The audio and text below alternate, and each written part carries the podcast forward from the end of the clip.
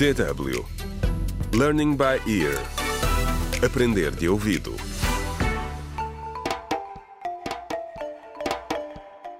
Contra o crime. Olá, bem-vindo ao décimo episódio do audiolivro Contra o Crime, Sair da Sombra, escrito por Ursil Nhoe. A morte do jovem Fábio Matos, na sequência de um ataque homofóbico, acendeu o debate sobre os desafios a que estão sujeitas as minorias no país. No episódio anterior, Selma percebeu que o irmão Jaime queria fugir de casa e tentou convencê-lo a ficar.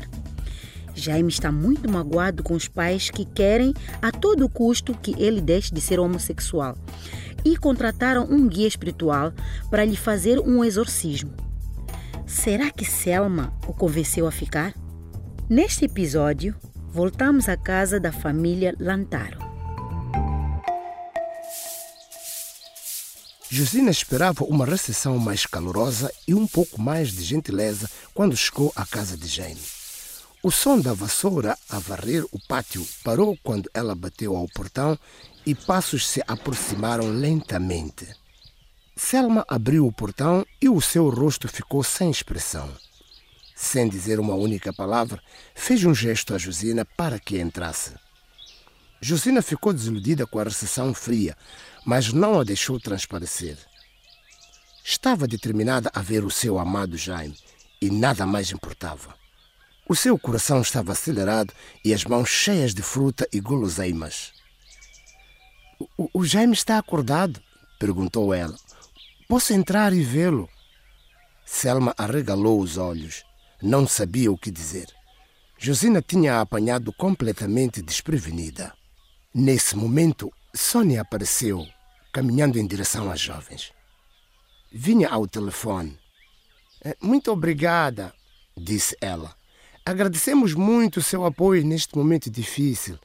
E, mais uma vez, peço desculpa por esta mudança repentina de sítio. Sim? Vemo-nos esta noite.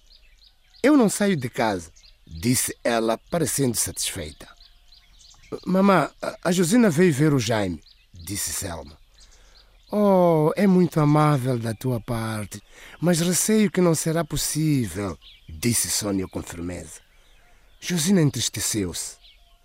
O Jaime está em casa de um tio. Fica a três horas de carro daqui e o médico disse explicitamente que ele não pode ser incomodado enquanto recupera. Josina ficou completamente confusa. Decidimos que seria melhor para ele recuperar em total paz e tranquilidade. Se tudo correr bem, podes voltar a vê-lo dentro de uma ou duas semanas.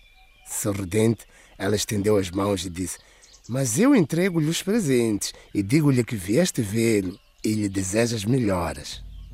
Com estas palavras, Sônia acompanhou Josina de volta ao portão enquanto a filha olhava incrédula. Selma nunca tinha visto a mãe agir desta forma antes.